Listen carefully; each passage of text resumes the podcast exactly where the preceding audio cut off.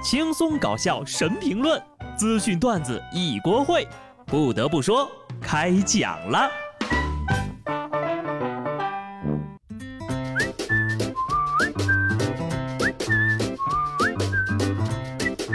Hello，听众朋友们，大家好，这里是有趣的。不得不说，我是机智的小布。春天的特征，你们发现没有啊？天气好的要死，花草美的要死，人困的要死。啊，倒也不对哈，我一年四季都困得要死，所以我应该是四季如春呐。不过呢，这段时间天气的确挺好的，大家应该出去走一走，做一些春天应该做的事情，比如说放风筝。山东青岛一位网友发布了一条男子放风筝的视频，视频当中呢，该男子在广场放风筝，但是因为风筝的体积太大了，这男的呀反而被风筝拉着走。现场的情况怎么描述呢？当时要是没人拉他一把，感觉呀，他就要连夜被拖出这座城市了。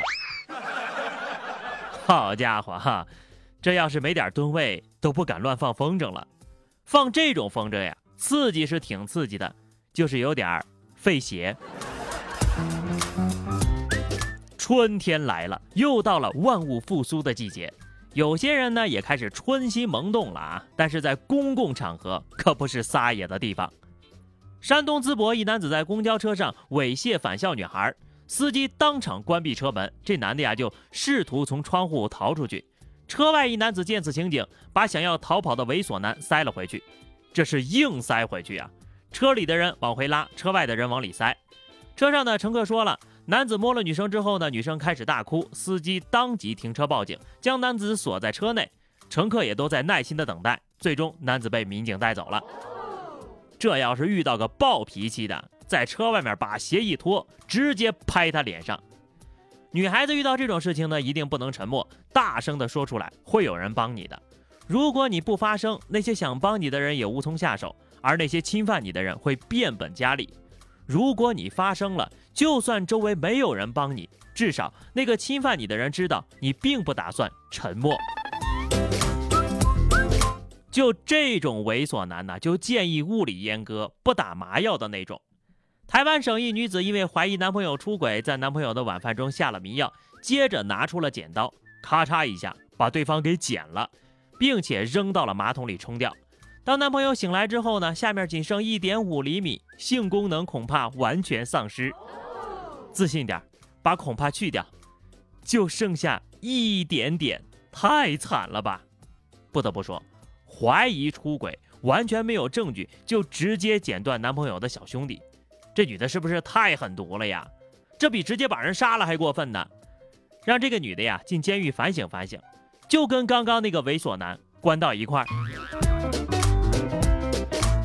看到这条新闻呐，我真的有点想哭。你说男人让生活已经压得喘不过气了，还要受到这样的欺负，什么时候才能真的站起来呀？长春的赵先生到一家浴池去洗澡，换衣服的时候，发现更衣室里竟然装了一个摄像头，顾客穿脱衣服都被拍了个正着。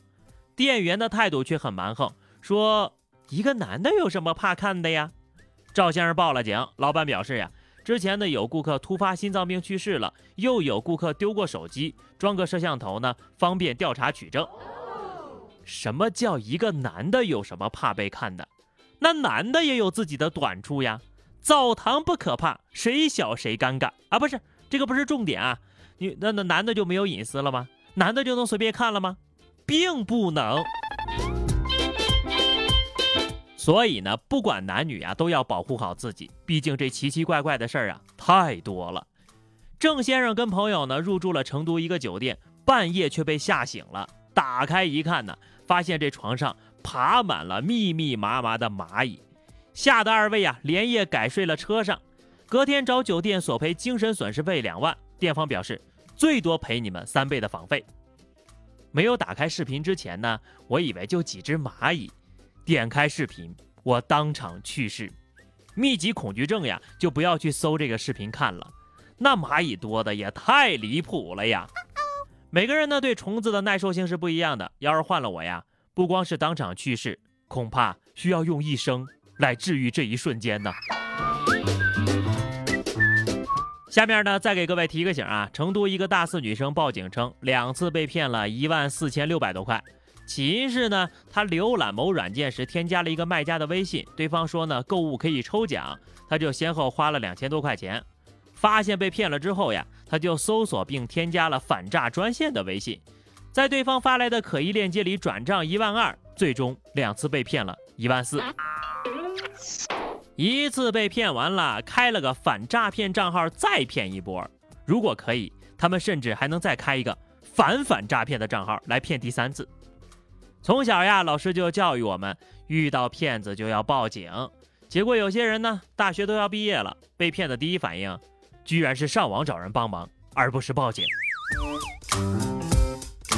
很多人一被骗呢，就会手忙脚乱的，不知道该做些什么。但是事情呢，既然已经发生了，就应该冷静对待。比如说，不要自由发挥，先报个警。但是呢，报警电话也不能随便打。江西萍乡消防接到一个小学生报警称学校起火了，被消防员识破是报假警之后呀，小学生竟然开口骂人。于是呢，消防员顺着电话号码找到了这个小学生，并且送上习题一套。太过分了，怎么可以只给一套呢？应该加大力度，把这六年级所有的课程都给他安排上。这可不叫受苦啊，这叫知识的灌溉。这么小就敢报假警，报完假警还敢骂人，监护人也得负个责吧？既然这么闲，就多学学文化知识吧。这回呢，家长呀一定得起到监督的作用啊。上海新华医院骨科接诊了一名男性患者，该患者右手第四、第五掌骨肿胀明显。原来呀，这名患者呢是在家辅导孩子做作业的时候，因为孩子作业写的不太理想，生气呀，但是舍不得打孩子，自己个儿捶墙，没想到。把自己个儿锤骨折了。分享一招啊，远交近攻。孩子做作业的时候呢，离他远一点啊，离远一点呢还能交流，离得近了呀，你很难控制住自己不攻击他。就算是体型不怎么强壮的父母，辅导作业时爆发的怒气也是可以毁灭世界的。辅导作业应该量力而行，本来没病，气出病来就不值当啦。毕竟还是自己的命比较重要啊！黑龙江鸡西一男子走进了派出所，二话不说就往外掏枪，值班民警立即进入了警备状态。男子见状也紧张了起来，举起双手，老老实实的站到了墙角。原来呀，这男的清理库房的时候呢，发现了一支祖父生前所有的气枪，来派出所主动上缴。当时双方都害怕极了，男的一脸蒙圈呢，这咋不表扬我，还要摁我呢？好歹先说一声吧，你这二话不说直接掏枪，搁谁谁也害怕呀。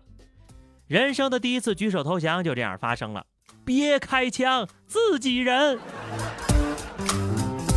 这得亏呀是在咱们中国，要是在其他国家呀，后果不堪设想。说句不好听的啊，天有不测风云，立个遗嘱助助兴啊。提前立遗嘱对于自己和家人那都是极大的保障。中华遗嘱库发布的白皮书显示，截至到二零二零年底，已经有五百五十三位九零后订立了遗嘱。不少年轻人把身后事纳入了人生规划。有的九零后呢，遗嘱不仅涉及了房产和存款，还有 QQ、微信等虚拟财产。中华遗嘱库上线的微信遗嘱小程序，去年呢，一共收到了将近七万份的遗嘱。简单总结一下这些九零后年轻人遗嘱的话啊，大概就是。不要看我的手机，不要动我的网盘，懂的都懂。不说了，我也得去把自己的学习资料整理一下了。就这样吧，下期不得不说，我们不见不散，拜拜。